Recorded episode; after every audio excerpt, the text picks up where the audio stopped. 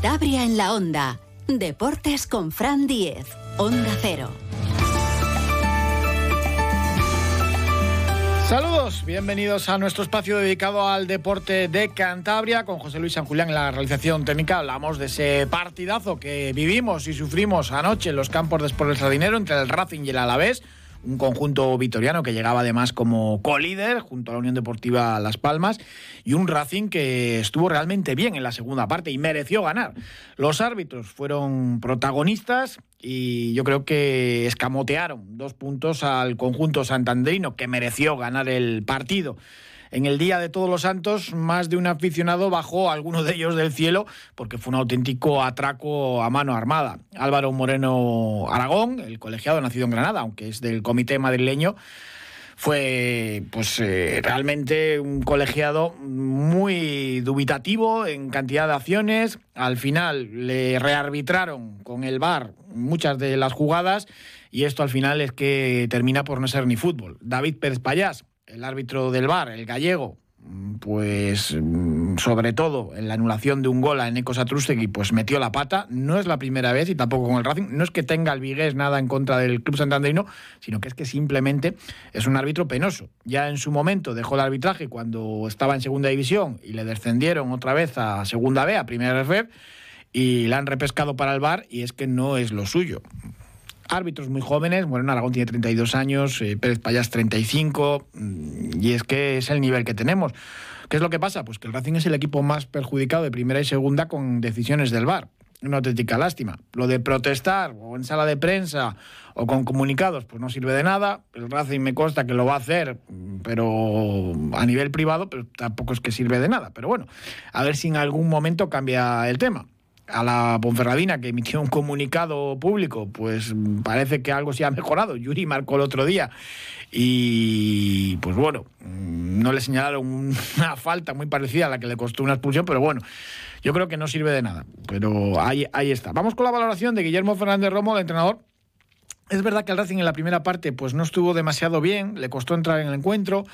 Mm, es normal también con las bajas con las que afrontaba el duelo el conjunto cántabro y el estilo propio de juego que tiene el Racing, ¿no? Dejaron hacer al Alavés, tampoco el conjunto vasco creó ocasiones. Miquel Parera no hace una sola parada y el Racing se adelanta al mercado. Es un poco el estilo que tiene este Racing. Y en la segunda parte sí que fue el conjunto santanino muy, muy superior.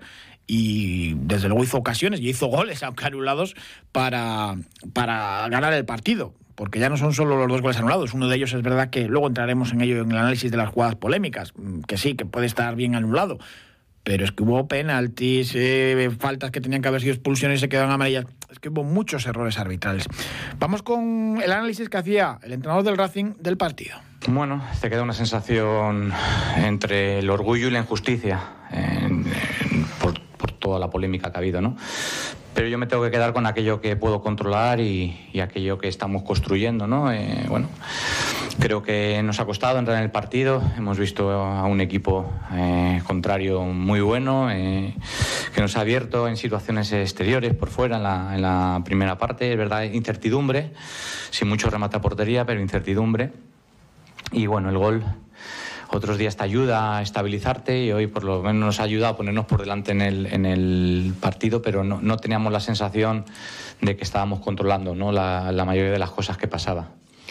Y la segunda parte, bueno, creo que, que nos hemos ajustado eh, mucho mejor eh, y a partir de ahí, bueno, hemos aprovechado todas las situaciones que teníamos para poder eh, llegar, finalizar, eh, utilizando todo lo que teníamos eh, hoy sobre el campo y bueno, eh, a partir de ahí pues el resultado es el que ha sido. No, eh, no puedo hablar de, estar feliz ni estar contento, evidentemente, porque todos buscamos ganar el partido, independientemente del rival que tengamos enfrente, por muy bueno que sea y por mucho que, que hace tres meses había dos diferencias diferencia de categoría.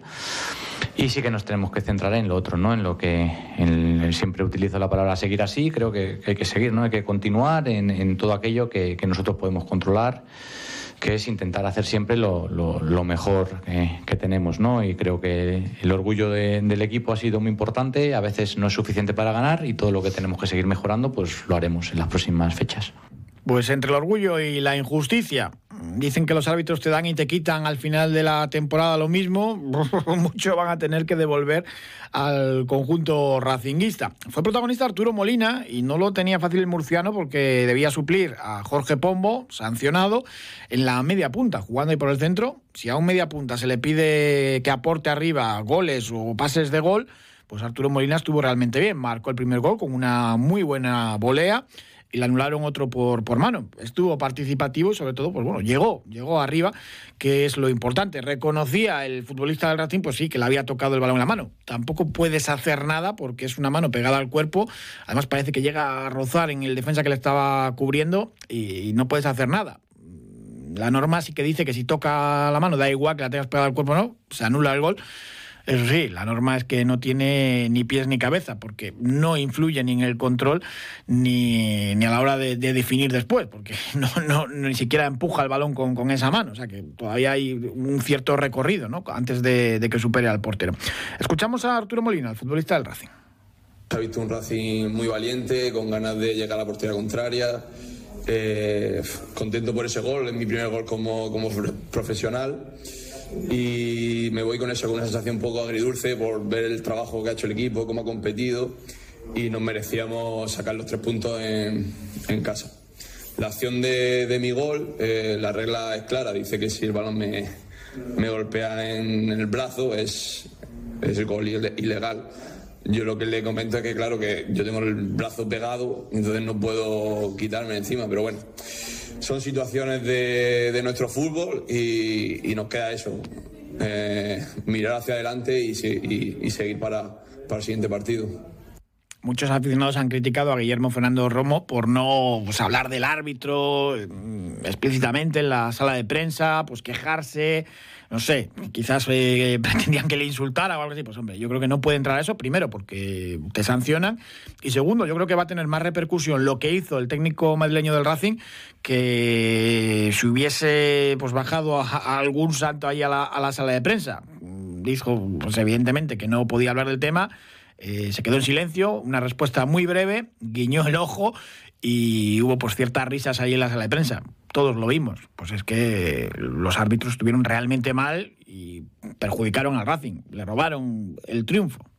Bueno, quizás no estamos teniendo mucha suerte en las decisiones arbitrales. Hay diferentes criterios y el que impera es el del árbitro o el de su compañero que está en Madrid viéndolo a partir de ahí ya sabemos cómo, cómo es esto, ¿no? La interpretación encima del, del, que ejecuta es el árbitro y, hay que asumirla, ¿no? Eh, vuelvo a decir que, que, aunque tengas esa sensación de, de, injusticia, a veces es una sensación, ¿no? Porque al final eh, no vamos a poder cambiar ya nada, ¿no? Eh, por eso hay que, hay que ser profesional, serio y seguir avanzando nuestro camino, ¿no? Yo creo que que hoy tenemos que sacar el, aprendizaje que venimos, ¿no? Eh, tenemos que esforzarnos mucho eh, por conseguir cada punto. Yo tengo, me imagino que el Alavés verá todo a su favor y nosotros pues no lo vemos a nuestro favor. Es, eh, es difícil, ¿no? Cuando te pones también delante de un micro, no tirar hacia tu lado, ¿no? No somos, en ese sentido, no somos corporativos. Cuando nos favorece, nos callamos y, decimos que sí a la regla, y cuando no nos favorecen, pues protestamos. Entonces, yo voy a mantenerme neutral, como Suiza. Como Suiza, de ayer era Fabio Coltorte, aquel portero que tuvo el Racing, el guardameta del Bético. En fin, pues es otra manera ¿no? de afrontarlo y quizás eh, pues el colectivo arbitral reflexione, hay informes de los colegiados, de todas sus actuaciones, y no haga falta pues hacer este tipo de comunicados públicos y demás que sirven a veces de poco o para lo contrario. Luis García Plaza, el entrenador del Alavés, el compañero de pupitre de Guillermo Fernández Romo cuando hicieron COU, fue la anécdota un poco de la previa del partido, pues también destacó el buen hacer de su excompañero de clase, del Racing, que pues había repuesto de un mal inicio de temporada, pues todo fueron alabanzas y demás. Él dijo que su equipo, el Alavés, había dominado la primera parte, yo creo que no fue para tanto, si es verdad que salió mejor, pero enseguida estuvo igualada esa primera parte y reconocía que el Racing, pues en la segunda mitad les había dado un baño. Sobre las jugadas polémicas del primer gol, como era claro que se había metido la pata, pues no opinó, y del segundo, el de la mano de Arturo Molina, pues eh, lo decía, para mí no lo hubiese señalado nunca, la norma es así, pero sí es verdad que con la norma en la mano, pues el gol está bien anulado. He visto la segunda, la segunda es con el reglamento y bajo mi punto de vista O sea, si yo hiciera reglamento no diría que sea mano. Pero el reglamento es mano. No hay nada más que decir, es que no podemos hacer nada. Con reglamento es mano. Ahora, si me dices, el reglamento, yo, yo un tío que tiene la mano pegada y le da aquí, pues es mano. Y ahora mismo en el reglamento es mano. Y la primera no la veré, no lo sé. Me dicen que es falta, ¿eh? Según he tenido mensajes de móvil me dicen que es falta. No la he visto, ¿eh? pero ahora he abierto el mensaje y todos me dicen que es falta. Pero no te puedo, cuando la vea la diré. Pero la segunda que sí la he visto, porque el iPad se ha visto claro, aunque sea una regla que yo no comparto, es mano. Pues sí, es, mano. La primera, pues eh, por ejemplo en Radio Estadio, Adújar Oliver, un clásico, decía que sí, que era falta es verdad que Nico que empuja un poco al rival, pero hombre, es un forcejeo y el empujón no era, ya había ganado la posición el jugador del Racing y remata de cabeza, no se pita nunca. Víctor Laguardia, central del Alavés, veterano de mil batallas que regresaba hasta los primeros minutos que jugaba esta temporada, también hacía un poco lo mismo que Luis García Plaza. La de la falta, pues no la vio, la mano sí es mano y un penalti clarísimo que comete sobre Neko Satrustik y al final del partido dice que nada, que son lances del fútbol. Bueno, yo creo que el VAR está para, hacer justicia, ¿no? Vino para eso. Eh, la primera jugada la he visto en el, en el videomarcador del, del, campo, pero no se veía muy clara. Yo creo que le hace falta eh, a mi compañero Javi López, que no le permite en este caso disputar ese balón. No, no lo veo de manera clara. ¿eh? Y la segunda la da en la mano. Eh, la regla es que si da en la mano y, el, y ese mismo jugador marca el gol, está, está anulado o eso, o eso creo o eso nos explica, ¿no? que muchas veces no queda demasiado claro. A partir de ahí, la jugada que me comentas tú, eh, bueno, es una, es una disputa de, vamos, de fútbol. Esto es fútbol. Pues nada, el fútbol, una, una disputa. Vamos a analizar las jugadas con Jesús López Brea, que ha sido árbitro. Jesús, ¿qué tal? Buenas tardes. Hola, buenas tardes. Bueno, a ver, que hay muchas jugadas polémicas y tú que has sido colegiado y conoces bien el reglamento, queríamos eh, consultarte a ver qué te habían parecido las decisiones del árbitro y del colegiado del VAR. Sí, está claro que con el VAR no, no acabamos con las discusiones del lunes futboleras. Primer gol, esa falta previa supuesta de Neko Satrustegui eh, anulado y el segundo también por, por la mano de, de Arturo Molina. Mm, ¿Qué te parece? Bueno, yo creo que la primera, el primer gol que anula me parece el más, el error más grave de todos los que, de los que vamos a comentar. Creo que es una jugada en la que están protegiendo dos jugadores, le gana perfectamente la posición el jugador racinguista y el y el adversario pues eh, se cae al suelo pues porque porque le estaba agarrando y, al final pues pierde ese desequilibrio y en un remate limpio pues mete un gol que, que la verdad es que yo todavía no, no concibo que hayan podido anularlo. Eh, es que ni siquiera veo una posible falta o algo que sea interpretable. Es decir, yo creo que ahí no hay absolutamente nada. Creo que las imágenes hablan por sí solas. Y el segundo es verdad que con el reglamento eh, cualquier mano eh, se puede señalar, lo que pasa es que luego hay diferencia de criterio, porque es verdad que, el jugador no puede retirar el, brazo mm, y que tampoco influye ¿no? en, la resolución del gol. La última redacción que han, que han incluido en el reglamento realmente en cuanto te toca la mano, aunque esté pegada al cuerpo, aunque sea involuntario, aunque mm, trate de no aprovecharse de la situación, etcétera, y aunque venga de un rebote, que eso a los defensas les estime de que sea mano, y al final la jugada acaba en gol, se anula. Es decir, es una redacción que yo la verdad es que no compartía porque iba a generar este tipo de problemas. Creo que es un rebote, un rechape que le va al muslo y no se sabe muy bien si le toca o no le toca puede haber ahí algo de, interpretación, pero sí es cierto, en cuanto le pueda tocar un poco, ya ahí, vamos a ver, está muy cogido por, por pinzas la anulación del gol, pero bueno, pues cabría entenderlo y oye, pues al final eh, es un, eh, un acierto un error humano o una interpretación. Lo que no veo es lo del primer gol, que te digo, eso es un error flagrante. Lo otro es, yo creo que ahora mismo el, reglamento con las manos no acaban de acertar para eliminar todo este tipo de jugadas y, realmente ayer lo que ocurrió es que encima venía de otro gol anulado, pues, pues todo esto lo que ha provocado ayer es que la gente se con un descontento considerable. Luego además pues hubo algún posible penalti, un pisotón de, de, Salva Sevilla sobre Alfon, algún agarrón también a Dani Fernández. Hubo varias acciones pues que, que, tampoco acertó el colegiado o incluso en las faltas, ¿no? Al Alavés yo creo que le permitió más de una entrada durísima que, podía haber sido amarilla o incluso alguna roja.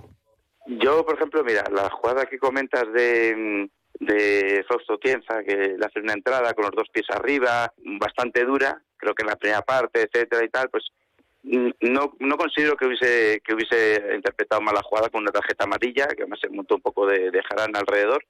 Sin embargo, eh, es lo que comenté hace unas semanas con respecto a Pombo, la expulsión de Pombo. Era también primera parte, una entrada un poco más dura de lo habitual, pero pero creo que no era merecedora entonces de roja, igual que esta considero ahora mismo que tampoco, con el mismo rasero estoy hablando. Ahora, las faltas dentro del área, lo que no puede ser es que te hagas un rasero que miras con lupa si el jugador racinguista en la anulación del primer gol le tengas que, anular por, por, una posible falta, yo te digo, en un forcejeo que no hay absolutamente nada, a, lo que hubo, yo creo que un empujón con dos manos clara a la espalda de, de, de Satrustegui ya terminando el partido en un, en un, en un córner que para mí era un penalti clarísimo, o en la primera parte Alfón, creo que también le hacen un penalti, que chaval, bueno, es un poco bajito, pero el otro jugador es que le golpea la cabeza, le pisa abajo, o sea, recibe varias faltas en la misma jugada. Creo que el, el VAR mm, no está para señalar esos penaltis que el árbitro en directo tiene un criterio, creo que está mal corregirle, pero tampoco está para corregirle cuando da un gol claro como el del primer de Satustegui, en el que ve que dentro del área protegean los jugadores y, él considera que la jugada es legal y está limpia. Es decir, creo que el VAR sí tiene que entrar en jugadas claras, en las que sean errores claros y, groseros del colegiado de campo, pero que no está es para arbitrarle ni para que al final el árbitro acabe siendo un monigote de, una persona que está en Madrid viéndolo con repeticiones y pues aquí parece que hay algo, aquí parece que no, aquí no ha pasado nada creo que creo que un partido se debe arbitrar de otra manera y creo que la torpeza arbitral ha hecho que ayer, por ejemplo, el Racing pues no se llevara los tres puntos. Sí, el árbitro gallego en el bar escrutaba todo y evidentemente eh, a cámara lenta y, mirando a ver si hay el mínimo roce, pues, pues acabas encontrándolo, ¿no? Eso está claro. Y también ya sabemos que cuando van a revisar, pues eh, se anula todo o, sabemos ya que, va a ir en una dirección, ¿no? En fin, eh, sobre el partido, sobre el juego, la verdad que el Racing dejó jugar al Alavés en la primera parte, tampoco hizo grandes paradas Miquel Parada, más allá del gol, que fue quizás la acción más afortunada del conjunto vitoriano, y en la segunda vimos a un muy buen Racing.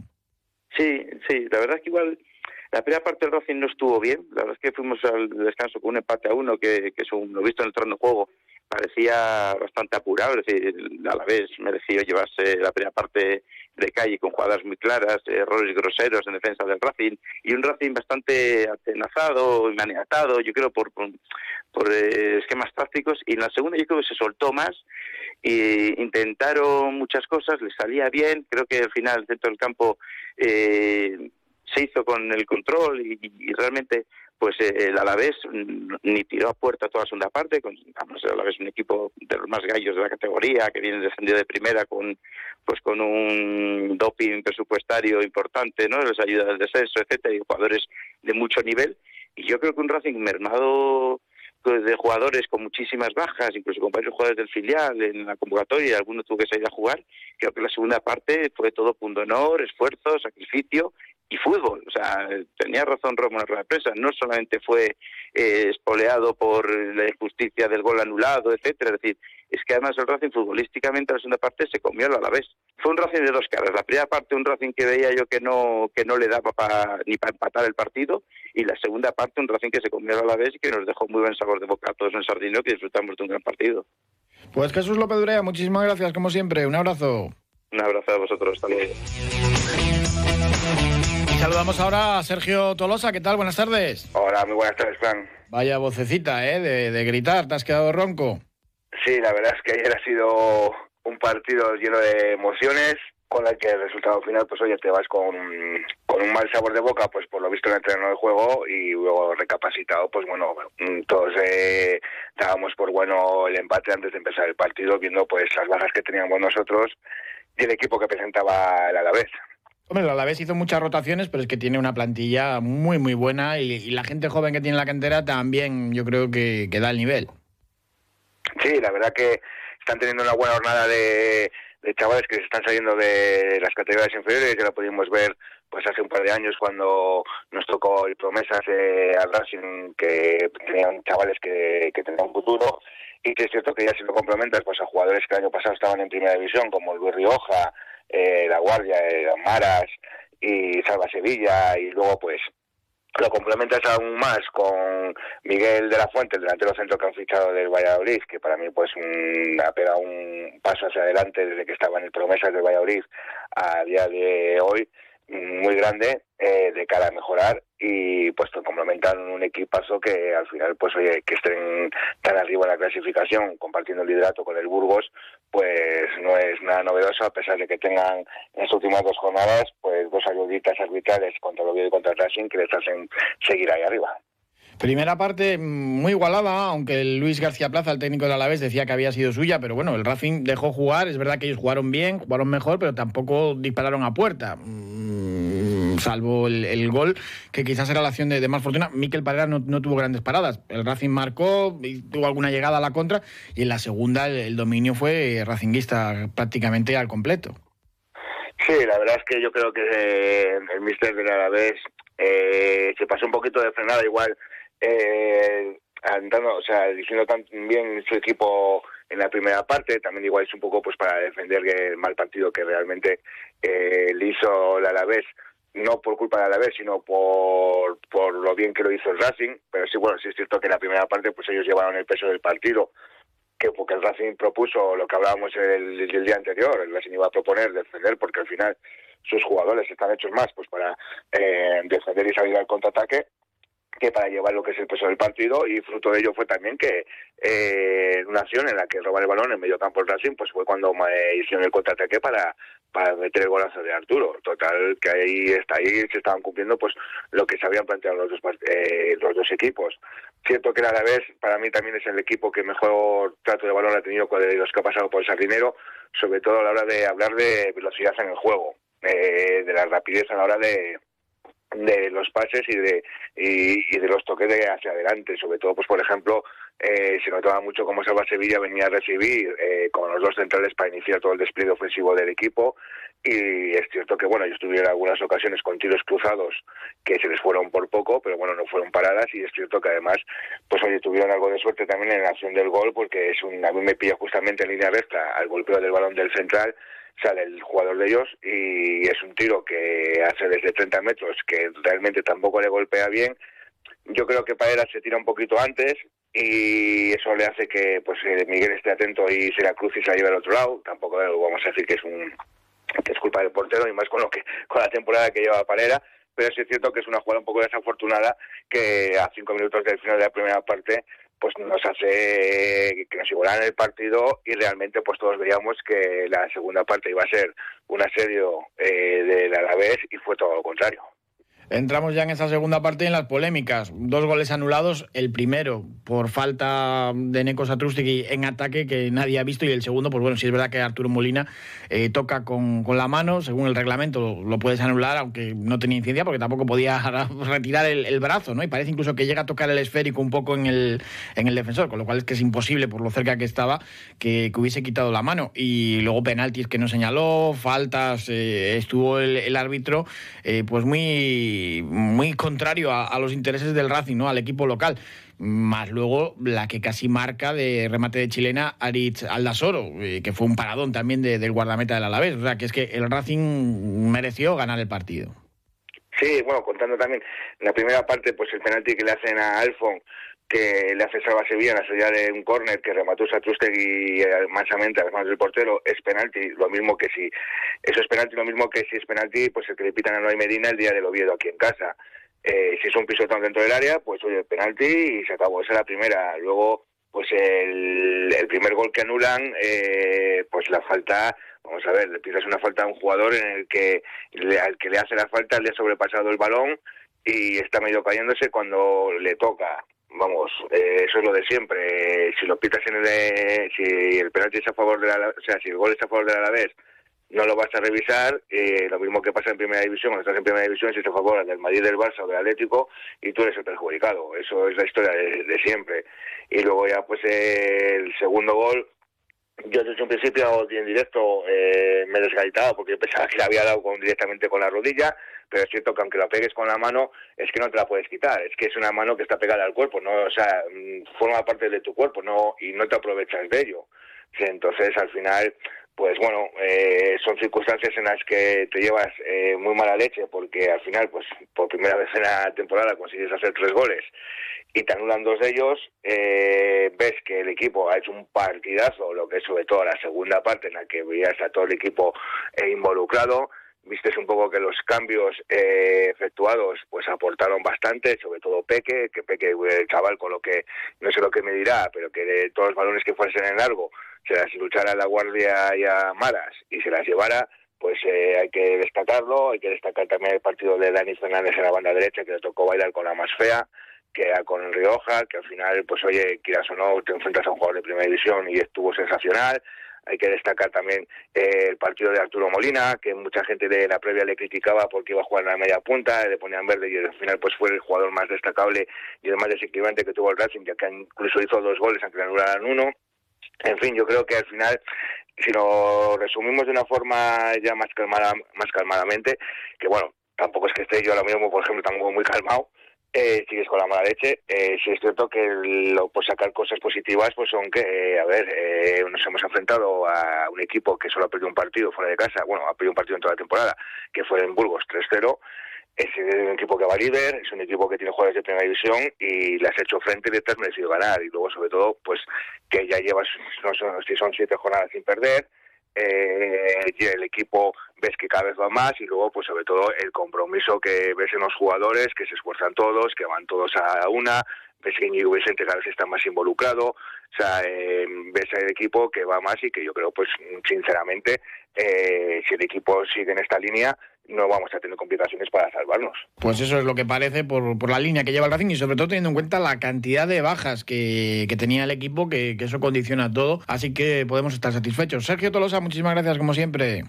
Vale, un abrazo, Fran. Muchas gracias. Dicen que hay trenes que solo pasan una vez en la vida. Muchas personas ni siquiera tienen esa oportunidad. En AMPROS creamos oportunidades laborales mejorando la calidad de vida de personas con discapacidad intelectual o del desarrollo. Descubre todo lo que hacemos en ampros.org. AMPROS, creando oportunidades para las personas.